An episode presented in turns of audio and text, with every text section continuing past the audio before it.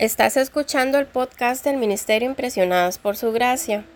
Nuestra serie actual se titula Reto de Lectura 365 a través del Nuevo Testamento.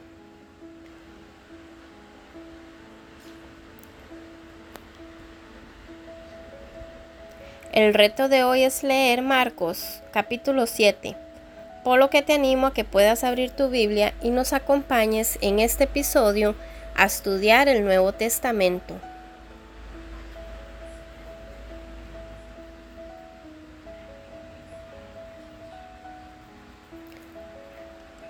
Como podemos leer en los Evangelios, los judíos habitualmente no se relacionaban con los gentiles debido a la impureza ritual.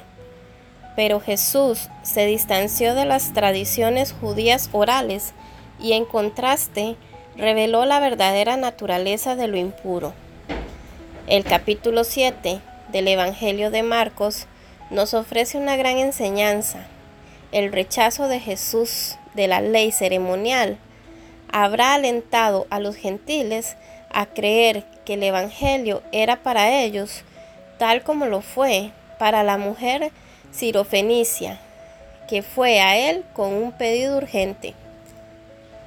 En los versículos 24 al 30 se nos relata que la hija de la mujer sirofenicia sufriría terriblemente debido a una posesión demoníaca. A simple vista, la primera respuesta de Jesús parece extrañamente ruda, pero él no era indiferente ni insensible, sino que quería probar la fe de esta mujer gentil y usarla como testimonio para los discípulos. A menudo los judíos llamaban perros a los gentiles, pero aquí el término está en diminutivo, perrillos, lo cual se refiere a los perros pequeños que se crían como mascotas en las casas, no a los vagabundos en las calles. Más sorprendente que la respuesta inicial de Jesús es el comentario de la mujer. Sin duda, ella comprendía la misión mesiánica de Jesús. En el pasaje paralelo que leemos en Mateo capítulo 15 versículos del 21 al 28, el escritor destaca que ella lo llamó hijo de David e indica que Jesús consideraba que su ministerio era primero para los judíos y luego para los gentiles. Mateo capítulo 15 versículo 24. Hechos capítulo 13 versículo 46.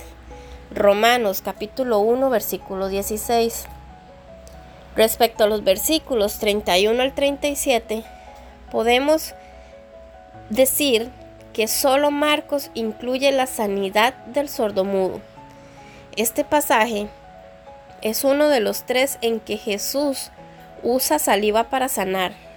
Lo mismo podemos leer también en Marcos capítulo 8 versículo 23 y Juan capítulo 9 versículo 6.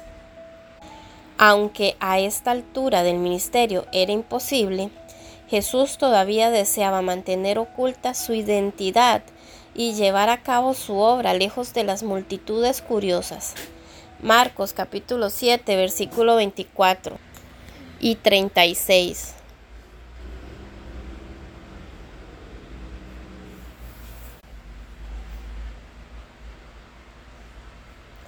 Mañana continuaremos con este viaje a través del Nuevo Testamento.